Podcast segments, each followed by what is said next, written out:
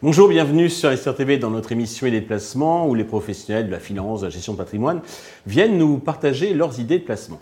Aujourd'hui, c'est Nolan Frédéric Darmon, le fondateur, euh, directeur général de Nexart euh, Capital, qui nous rend visite. Il vient régulièrement nous rendre visite. Et aujourd'hui, il va nous proposer d'investir dans les cartes de collection. Nolan Frédéric, bonjour. Bonjour Stéphane. Rappelez-nous, si vous voulez bien, euh, que fait Nexart Capital pour ceux qui n'auraient pas vu vos précédents euh, sur Investir TV. Alors Nexart Capital, c'est une société spécialisée en placement, en investissement et en financement sur le marché de l'art on est expert dans tout chaque domaine et on accompagne nos investisseurs privés ou particuliers sur leur investissement dans l'art dans le cadre d'une diversification patrimoniale. Très bien. Alors aujourd'hui, carte de collection, pourquoi investir dans les cartes de collection? Quel est l'avantage? Alors les cartes de collection sont devenues un actif à part entière, c'est un actif tangible et aujourd'hui à la recherche de rendement et de placements financiers forts, ben, on s'est rendu compte que euh, les cartes de collection étaient rentrées dans les collections d'œuvres d'art. Euh, sont des cartes, c'est un marché qui est estimé à 15 milliards de dollars dans le monde, et on assiste à des records depuis les cinq dernières années, où des cartes qui étaient achetées 1 cent au début des années 1900 ou 1 cent dans les années 50, d'abord sont vendues entre 7 et 12 millions de dollars, et depuis trois ans, on assiste à des records entre 10 000 dollars jusqu'à 6 millions d'euros. D'accord. Oui, on a des rendements qui sont assez euh, hallucinants, astronomiques. Euh, il y a une carte donc de, de, Pelé, une carte de panier. Alors Pelé, c'est pour ceux qui les plus jeunes, donc c'est un grand joueur de, de, football, donc euh, mythique dans les années 70 avec la, la, finale donc au Mexique. Et sur un album dédicacé, elle, elle s'est. Alors elle s'est vendue en 2017 à 12 000 euros. Il faut savoir que lors du dernier mondial du Qatar, c'est échangé 150 millions de cartes de football. D'accord.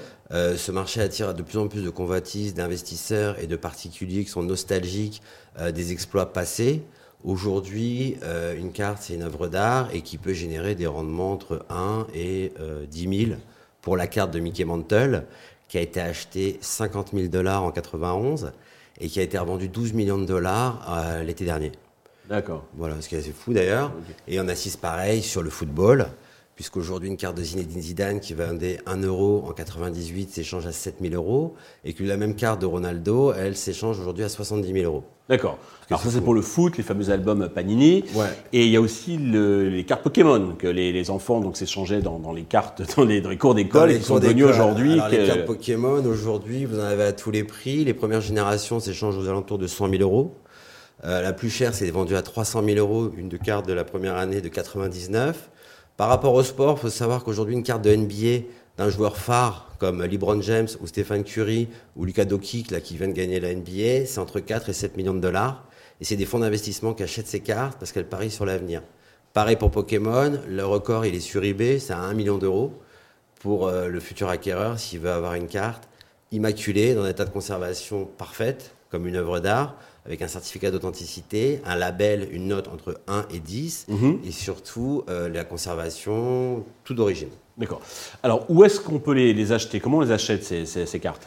Alors, soit vous les achetez en ligne sur des sites spécialisés, soit vous les achetez auprès d'acteurs référents du marché comme euh, PCWW aux États-Unis, ou également euh, il y a Collectable, toujours aux États-Unis, et la société Dips, qui a son tour de table plein de joueurs de NBA qui ont investi jusqu'à 16 millions d'euros pour le tour de table.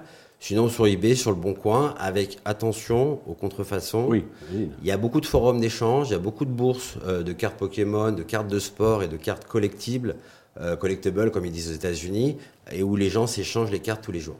D'accord. C'est un petit, un petit marché d'initiés. C'est un marché euh, d'initiés. Il faut être accompagné, c'est un peu mieux parce qu'il y a beaucoup de copies, il y a beaucoup de faux. Euh, au moins au début, quand on se lance, il faut un, apprentissage et être, être guidé. Alors ça, c'est les cartes physiques, mais il y a aussi maintenant les cartes NFT. Alors, justement, justement, le problème de contrefaçon, on s'est rendu compte qu'il y avait 30 milliards de cartes Pokémon. Dans le lot, il y en a quelques-unes qui valent quelque chose, mais il y a beaucoup de copies.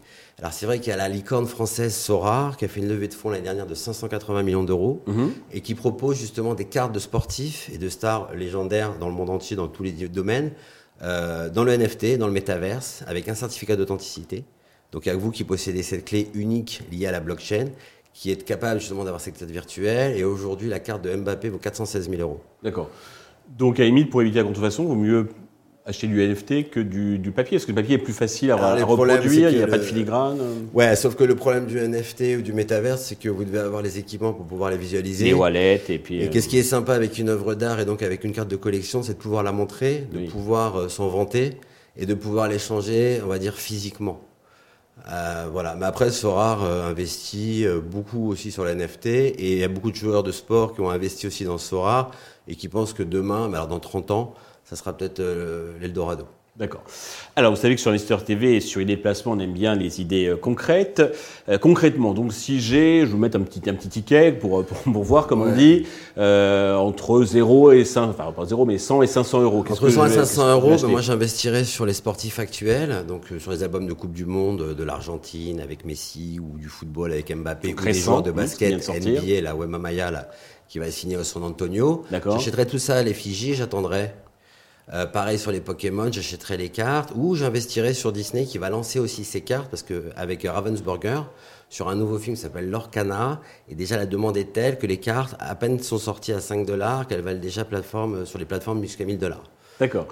Euh, tout spécule sur Disney, hein, c'est-à-dire les, enfants comme les adultes. Tout le monde.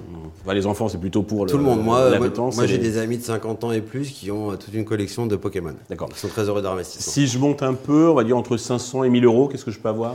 J'achèterais du Pokémon, j'achèterais des joueurs de basket confirmés aujourd'hui euh, de NBA, ou des joueurs de foot confirmés comme Mbappé, Messi ou les futurs stars de demain parce que si elles suivent les mêmes tendances que les cartes de Ronaldo et de Zidane, eh ben on se rend compte qu'ils vont pouvoir faire x10, x20 à horizon 10-15 ans. C'est quand même des rendements dingues hein, pour, pour, ce que c'est, entre guillemets, par rapport à d'autres, d'autres actifs. Et alors, si vraiment je veux jouer, je veux gros, plus de 10 000 euros En fait, là, il va falloir acheter une carte qui a un bon grade, 9 euh, ou 10, qui a une bonne traçabilité, qui est certifiée par PCA ou PSA aux États-Unis, sur un joueur confirmé, en pariant sur la rareté et la pénurie des cartes des très grandes stars comme Jordan ou euh, LeBron James pour citer que le basket et euh, parier sur la même évolution que ce qui s'est passé ces 20 dernières années avec Mickey Mantle ou Horus Wagner qui valait un cent, qui ont été vendus les deux 7 millions de dollars et 12 millions de dollars. Il faut acheter du confirmé et euh, des gens qui ont une vraie belle carrière. Nolan Frédéric, merci pour euh, donc cet déplacement très très original et très rentable. Et bien entendu, euh, peut-être que ceux qui veulent se lancer ont intérêt à se faire accompagner. Je pense que votre maison, enfin un, département, donc. Euh, Alors nous, justement, on accompagne nos clients sur tout l'art contemporain, la diversification patrimoniale, et donc on a fait investir sur des cartes de collection, des gens qui voulaient un peu diversifier, bien sûr. Parfait. Merci. merci à tous de nous avoir suivis. Je vous donne rendez-vous très vite sur Investisseur TV avec de nouvelles idées de placement. Thank you.